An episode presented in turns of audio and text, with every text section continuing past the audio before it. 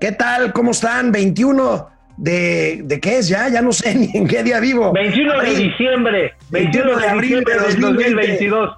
Es martes. Es martes, soy Alejandro Rodríguez y le digo a mi amigo Mauricio Flores Arellano, el petróleo, amigo, como la vida para José Alfredo Jiménez, no vale nada pero el presidente dice que no nos va a afectar. Oye, por cierto, hay una refinería ya por Salamanca, precisamente donde decía el gran bate de la música vernácula, denme atención porque es muy importante esto. Ahí, nada más no pasa, pero ni un popote de petróleo.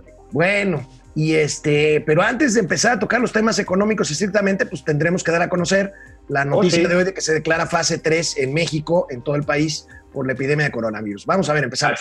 Esto es Momento Financiero. El espacio en el que todos podemos hablar. Balanza comercial. Inflación. Evaluación. Tasas de interés. Momento Financiero. El análisis económico más claro. Objetivo y divertido de Internet. Sin tanto choro. Sí. Y como les gusta. Peladito y a la boca. ¡Órale! ¡Vamos, réjete bien! Momento Financiero. Bueno, amigo, pues tenemos que abrir con esta noticia porque nos tomó por sorpresa. Bueno, ya estaba esperándose, pero bueno, ya ves que este gobierno quiere dar respuesta. Cuando se dijo que se iba a anunciar, no se anunció. Hoy finalmente. Es lento, pero tardado. Hugo López Gatel, Hugo López Gatel anuncia de esta forma la implementación de la fase 3 de eh, pues el combate contra el coronavirus en México. Bien. En resumen y con todo esto, hoy queremos dar por iniciada la fase 3, la fase 3 de la epidemia de COVID recordando que estamos en la fase de ascenso rápido, donde se acumularán un gran número de casos, de contagios, de hospitalizaciones, pero que debemos seguir manteniendo la Jornada Nacional de Sana Distancia para que estos sean los mínimos posibles. Gracias, presidente. Bueno, amigo, pues yo ya estoy preparándome para irme a la alberca. Porque porque este, pues ya, digo, esto ya lo sabíamos. Es más, estoy ahorita conversando con un buen amigo aquí que es experto en estos temas, tanto de salubridad como de estadísticas. Desde el viernes pasado se debió haber hecho este anuncio. Y los contagiados que hoy se están reportando, los que están yendo a los hospitales, son los que fueron, pues, ahora sí, infectados, nada más ni nada menos que a finales de marzo. O sea, todavía viene una curva de ascenso muy rápido, no se hubo no se tuvieron las medidas de contención de las cuales insistió tanto. Acuérdate que todavía hace 15 días el presidente andaba de gira, abrazando, besando, apapachando, eh, pues en un juego muy riesgoso que ahorita pues vamos a ver las consecuencias de no haberlo aplicado prontamente. ¿eh? Oye, amigo, y otra sorpresa, en la misma conferencia de hoy el secretario, no vamos a entrar en estos detalles ya, pero nada más comentar contigo, el secretario eh, de Educación Pública, Esteban Moctezuma Barragán, eh, dijo que se volverá a clase a nivel nacional a clases el primero de junio. Híjole, se me hace, se me hace pronto, pero bueno, esperemos, esperemos que tenga razón. Pues bueno, sí, todo mundo desearíamos. Yo conozco a varios padres de familia que ya están al borde de la locura, ya no saben dónde meter a sus chamacos, los chamacos ya tampoco aguantan a sus padres.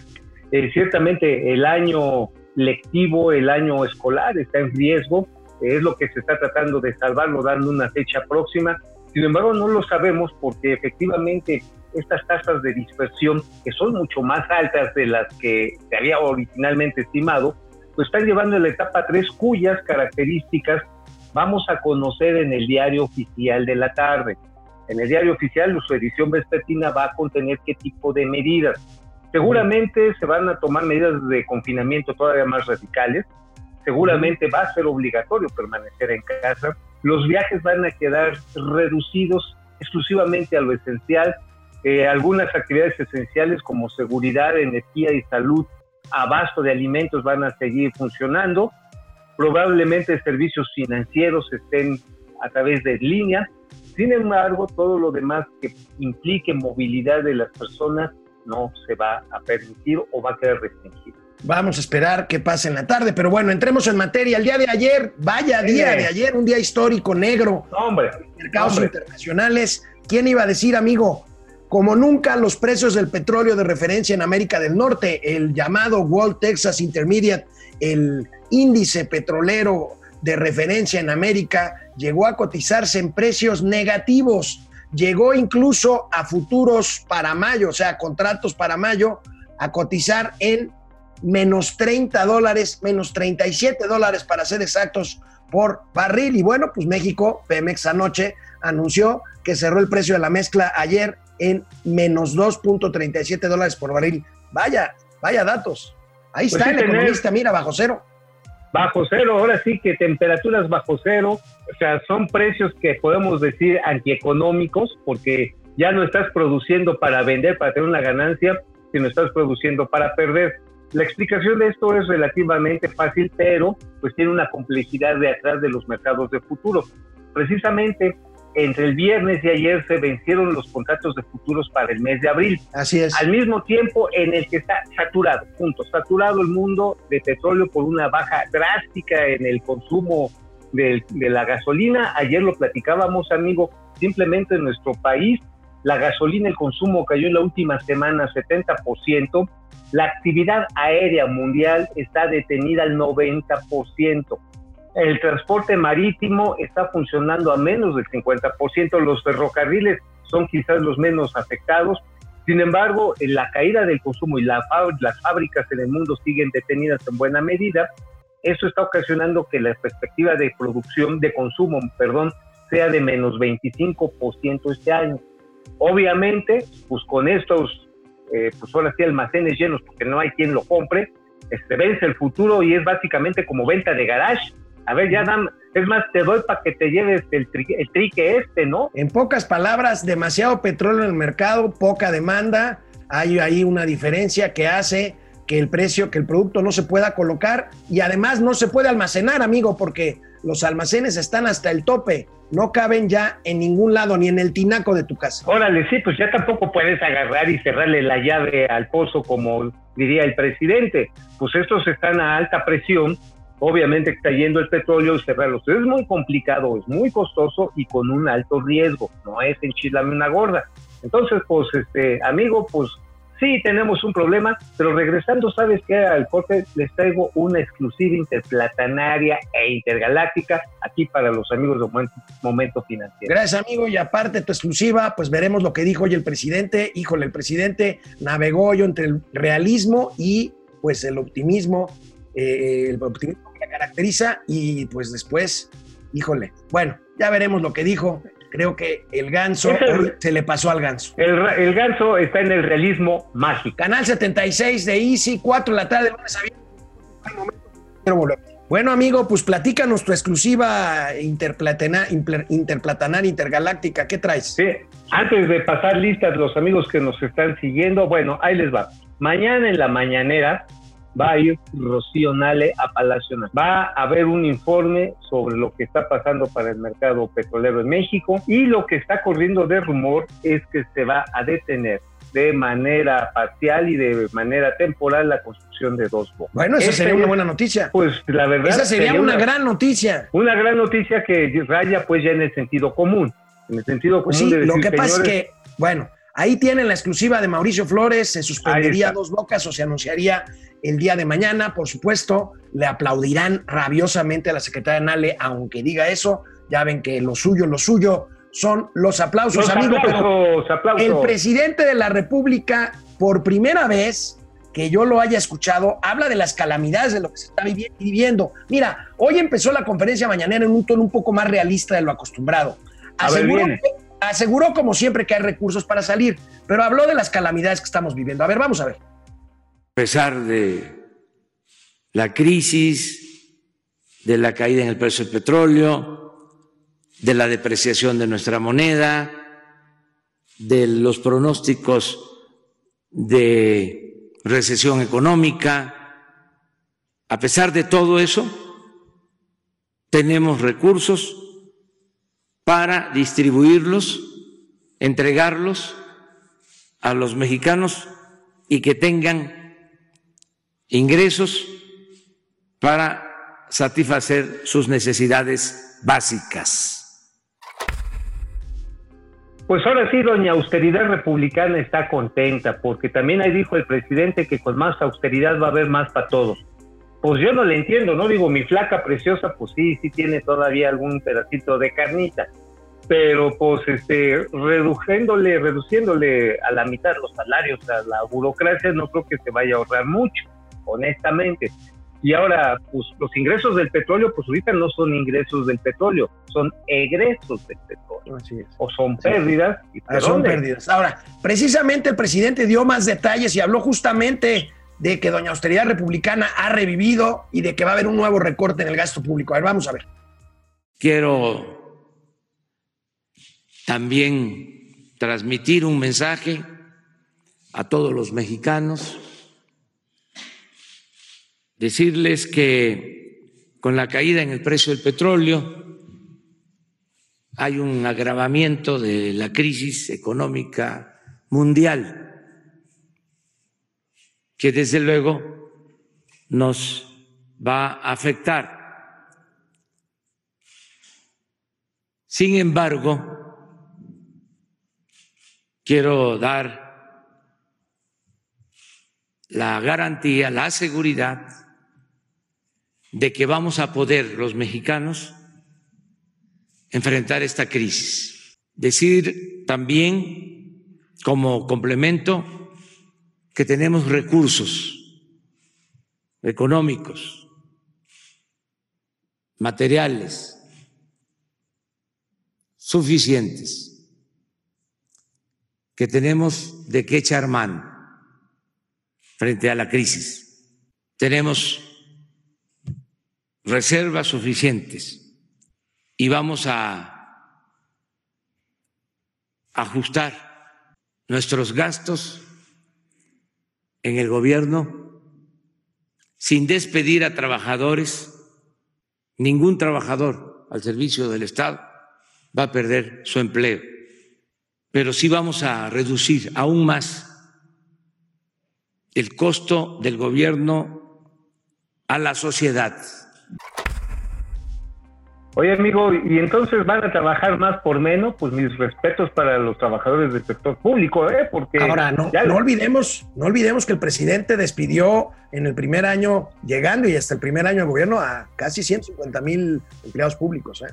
Sí, y además eh, muchos de ellos de áreas especializadas, incluyendo del sector salud. O sea, también, hello, hay que ubicar. Mira, amigo, hoy que estaba escuchando la conferencia, cuando empezó a hablar ya de crisis, de problemas, dije, bueno, al presidente no le gusta hablar de lo negativo y bueno, empezó a hablar de eso. Claro. Eh, no, no alcanzó el nivel de realismo que exigimos o que pedimos los mexicanos, pero en, ya en la, en la zona de preguntas y respuestas regresó a su discurso de siempre, pero ahora sí se me hace que se le pasó, amigo. a ver, Dijo, a ver, viene, viene. dijo, Viene, ¿qué viene. creen?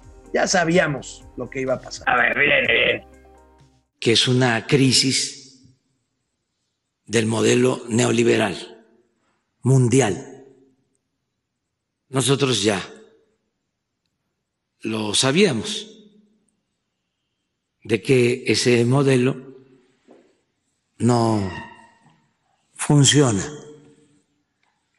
Y por eso dijimos que íbamos a iniciar una estrategia distinta. Ya hablamos, hasta escribí un libro de la economía moral para esta nueva etapa.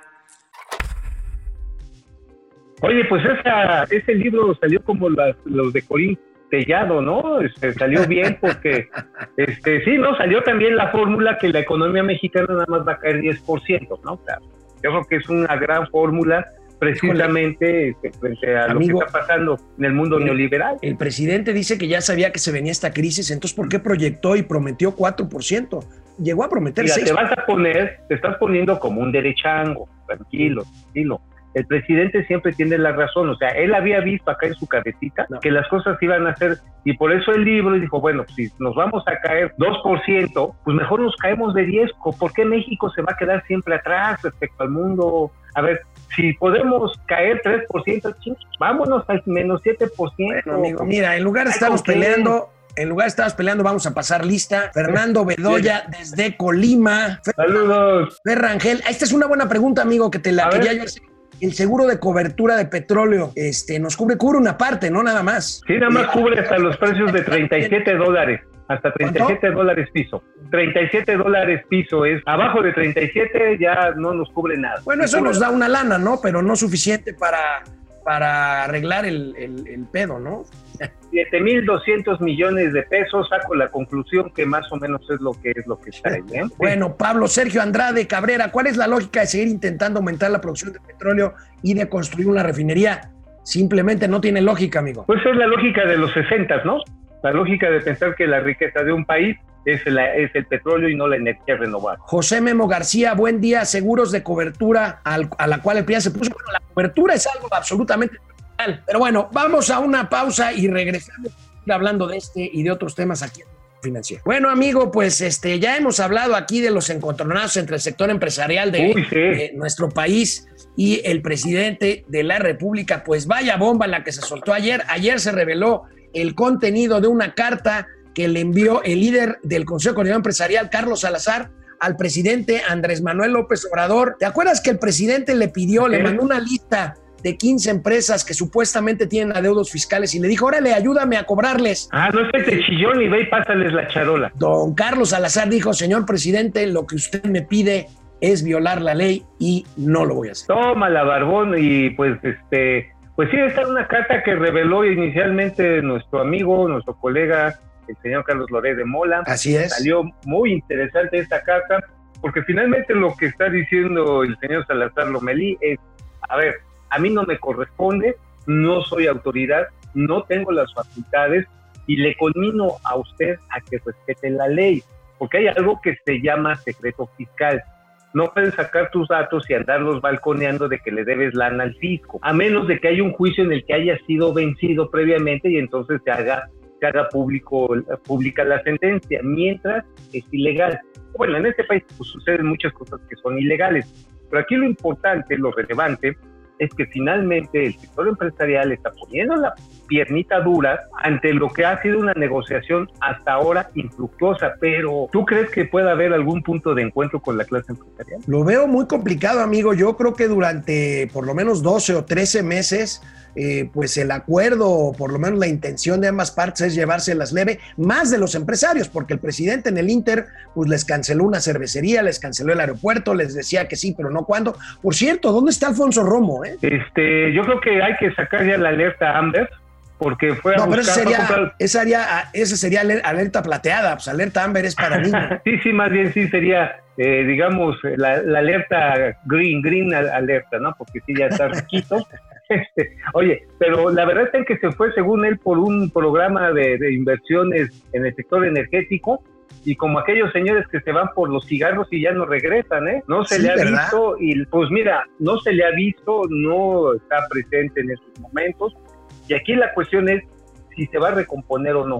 Hay quienes creen en el sector empresarial que todavía hay oportunidad, porque la realidad, pues literalmente está agarrando a pedradas la conducción de este país.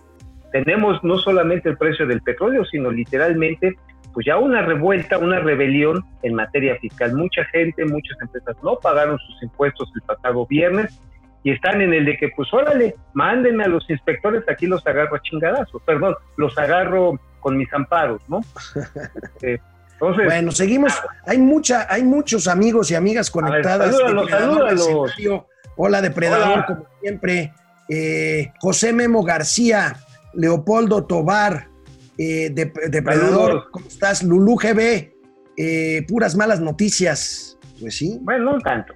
no tanto. Bueno, Eduardo Martínez Ibarra, ya sabe Rocío Nale que ahora perdemos 4 millones de dólares diarios. Pues no creo, ¿verdad? No, todavía no. Está todavía ilustrada con los aplausos. Jorge Carc L. Larrea, saludos. Leopoldo Tobar Enríquez, recomendación Saludos. sobre qué hacer con el petróleo, vender sin refinar, ¿no? Pues tampoco, ¿no? Pues este, ahorita no, ahorita no lo vendes, ahorita más bien tienes que pagar para que te lo lleven. Pablo Sergio lo- Andrade, ¿qué significa que el peso de las coberturas eh, petroleras sea de 37 dólares? Que abajo de 37 dólares no te, no te cubren, no te cubren, te cubren entre menos de 43 hasta 37. Si se desploma abajo de 37 ya no te cubre. Es como un Eric. seguro de gastos médicos. Es como o un seguro de, de auto, ¿no? Ándale, Este, Eric Huerta, póngale 3X de velocidad a los discursos del presidente porque nos dormimos. Eh, bueno, pues lo haremos. Eric Huerta escribió Así un libro Bueno, sí, escribió un libro. Pili Sanz, sí. los que salimos por cuerdas no encontramos trabajo y sin posibilidad de regresar, híjole, esto es una pena. Ah, está, está durísimo. Yo tengo varios familiares y amigos que están pasando lo mismo. Híjole, sí es, es grave la situación. Ernesto Hernández, eh, hola, ¿el costo de producción del petróleo es el mismo si se produce o no se produce? Mm, Eh, pues básicamente depende el pozo y la- el ritmo de trabajo, pero el costo Bueno. asociado implícito es de 25.5 dólares. Oye, este, aprovechando la pregunta que nos hace, este, ¿quién fue? Este, ahorita les digo quién nos hizo esta pregunta. Eh, Ernesto Ya mi Hernández. abuelito. A propósito de lo que nos pregunta Ernesto Hernández, el presidente dijo hoy que el tema lo van a solucionar cerrando los pozos nuevos, que se pueden cerrar precisamente porque son nuevos y porque no llevan presión. Este, híjole, me parece un despropósito. Este, si puedes cerrar la válvula es que no la han abierto, amigo. Pues más bien, de hecho, acuérdate que apenas hace tres semanas un productor privado de esos que tiene concesión entregó ya un pozo en la sonda de Campeche con 25 mil 25 mil barriles diarios.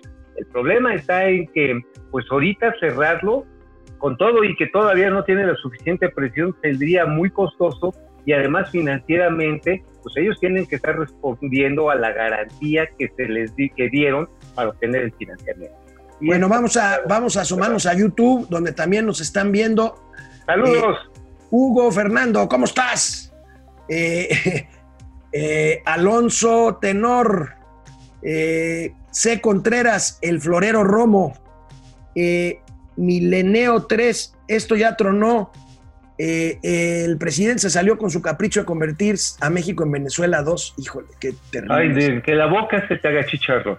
Héctor Mancera, primero los pobres, lo que no dijo es que primero nos hará todos más pobres para A que ayudarnos. todos entremos en esa categoría. Virginia Rabadán, saludos desde Phoenix, Arizona. Saludos. Virginia, Ramón saludos. Alcántara, eh, estamos en el peor de los momentos eh, con un grupo de políticos incompetentes y abyectos con el peor presidente que se empoderó en base a la ignorancia. Uf, Narciso Rojo, no vale nada, no hay problema, el problema está cuando vale menos que nada. Fíjate, se echó ahí una buena, una buena frase. Amigo, Oye, el último encantó. tema de hoy, El el azúcar, ¿qué está pasando? Subió, subió 10% el azúcar en el último mes. Se atribuye a que los productores mexicanos tienen ya un contrato para vender a Estados Unidos durante Sí, 2020. e- efectivamente, además de que hay que recordar que estamos en sequía desde, desde el año pasado y obviamente las áreas de cultivo de caña de azúcar han sido menores, entonces hay una menor oferta, está el contrato ya comprometido de azúcar cruda. Yo sé que a algunos les gusta la cruda, pero y otros la prefieren. Sí, sí, porque hay refinada, hay azúcar refinada. Entonces, obviamente, eso es lo que está pegando en el mercado. Ahora, Amigo, voy a tener que cortar porque este programa no aguanta tus guarradas. Oye, es más, ¿sabes por qué? ¿Sabes por qué me dicen el canderel? ¿por qué? Porque ya No no, digas. engordo, nada más. No, no digas. Nos vemos mañana. Este es Momento Financiero, Economía, Negocios y Finanzas, para que todo el mundo las entendamos. De lunes a viernes, canal 76 de Easy, 4 de la tarde y en Spotify. Nos vemos mañana, ya miércoles. Ánimo, quédense Ánimo, en aguanten. casa. Vamos, réjete bien. Momento financiero.